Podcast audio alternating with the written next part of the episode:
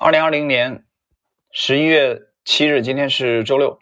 呃，我们继续趋势投资大师马克·米勒尔维尼的第十集。今天的第一个问题是：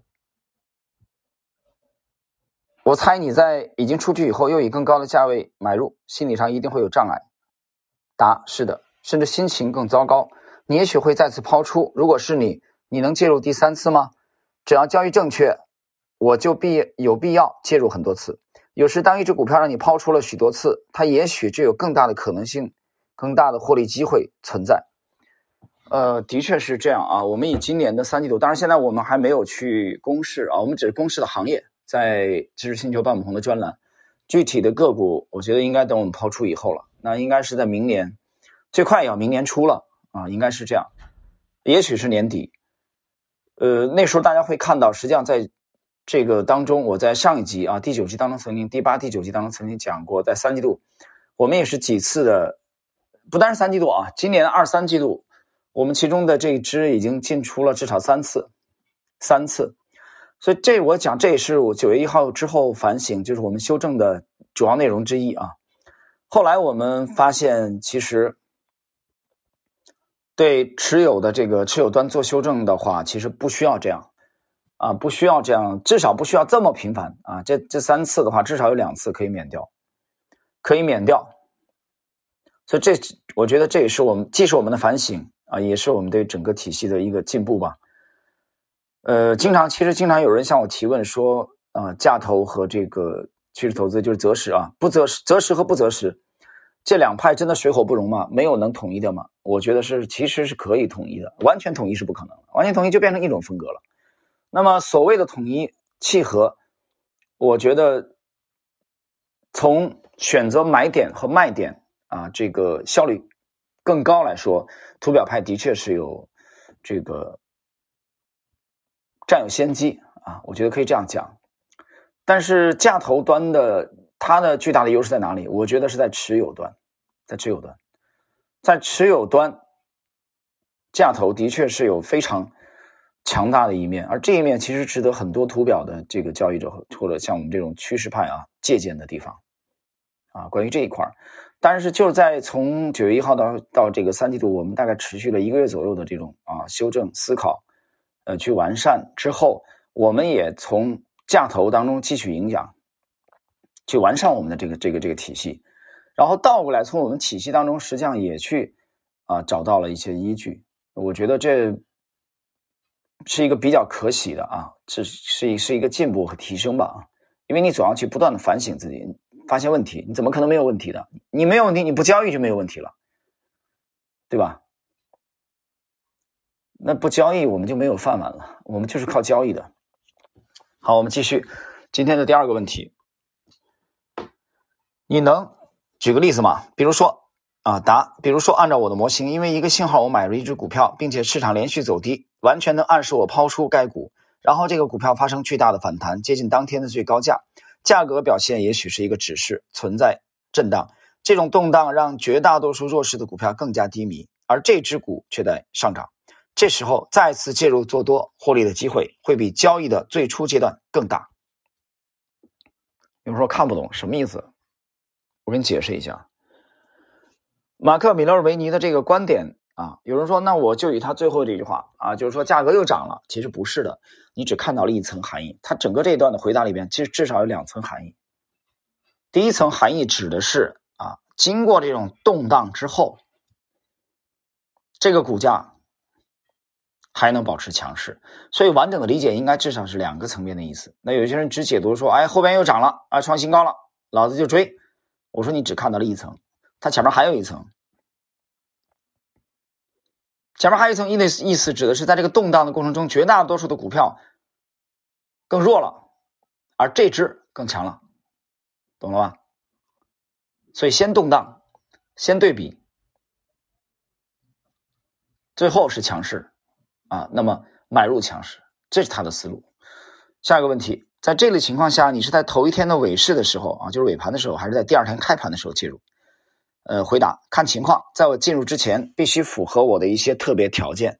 哎，你看他这个回答很有意思啊。我们接着接着来看，他条件是什么呢？呃，杰克施瓦格提问：你的条件是什么？米勒尔维尼的回答，我们来看一看。最初的条件是基于长期的价格行为，然而要确认基本面条件，这一点在某一环境中是很重要的，起决定性作用的一点。最后决定进入的点要基于严格的价格行为。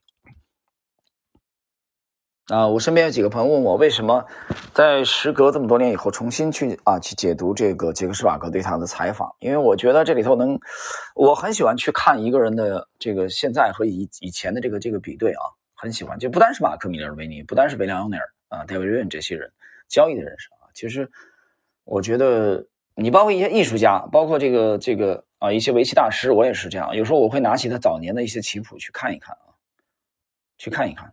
去去去对比，我觉得这个这个是一个很很幸福的事儿，啊，就是具体要今天这个问题，我可以明确的告诉你，马克米勒尔维尼的这个回答是一个很扯淡的，为什么？他等于没回答，他为什么没回答？他不愿意回答，他为什么不愿意回答？因为他不想泄露他核心的东西。当然，这个访谈发生在若干年以前，许多年前，听清楚了吗？所以，如果你。今天听到这里，明白这个含义的话，那我们的这个马克·米勒维尼的秘密武器啊，他的这个 C 牌也好啊，VCP 也好，你去听一听，你就懂了。为什么在这次采访的时候，杰克·施瓦格紧追不舍的问他：“你条件是什么？然后你就你的你的模型是什么？你模型的原理是什么？”他说：“什么？基于长期的价格行为，确认基本面条件。”啊，最后决定进入点要基于严格的价格行为，他他没说错，他没说谎啊，的确是价格，价格最重要嘛，对吧？你趋势派，价格肯定是第一位的，但具体怎么做呢？他不说，啊，他不想说，然后但是杰克施瓦格不想放过他。我们来看，我想你在确认进入一次交易中所使用的价格行为，相对于你最初用来筛选潜在购买对象的那种价格行为来说，是短期的。啊，杰克施瓦格不愧是一个专业人士啊，他的问题非常的到位，很犀利，懂的呀，他是懂行的呀，对吧？我经常举例子，一个川菜大厨虽然没做过粤菜，你到这个香港的这个这个米其林餐厅的话啊，这个粤菜的，你去看，他看得懂啊。虽然你这个菜他弄不来，可能他一直搞麻辣味的，你这玩意儿，对吧？粤菜什么风格？风格不一样，但他看得懂你的刀工啊，你这些配菜这些玩意儿，你哪怕煲汤啊。啊，鱼翅都懂的，因为到了那个境界了，所以他就追问。马克米勒米勒尔维尼回答很正确。好，下一个问题就是说，杰克施瓦格不死心，继续问。换句话说，你也许将这几个进入条件合并称之为价格行为的三明治啊。三明治我们知道啊，其实对吧？两片面包啊，中间加了馅儿啊，火腿啊、黄瓜啊、西红柿啊这玩意儿。好，看他怎么回答。确实是一个价格行为的三明治。那么到这里啊，在这个访谈当中呢，这个这个交锋啊结束了。马克米勒尔维尼回答的非常的隐晦，很隐晦，很隐晦的原因是因为他不愿意透露这一点。关于这个。这不但是我的解读，其实你去看杰克施瓦格对他的解读也是这样的。那意思是这哥们一点都不爽快。他为什么不爽快？他不想讲。他为什么不想讲？他当时没想明白啊，没想通，要不要公公布出来啊？这毕竟是他的心血，所以他没有没有他不讲。所以你就看到回答的也是轻描淡写，一带而过。好了，朋友们，这个很有趣啊！我觉得在重读若干年前的两者的对话啊，两位两位这个高手的对话，还是能给我们一些启发。因为我是知道懂得他的这个模型的，所以我们倒过去看他当年啊若干年前的这个回答，就觉得很有很有意思啊。他是怎么样避重就轻的？但是他又没撒谎，他真没撒谎，他只是很含蓄啊，没有去直击核心来讲。好了，时间关系，我们今天的这个趋势投资大师马克·米勒维尼的第十集的内容啊，就到这里。我们下一集继续。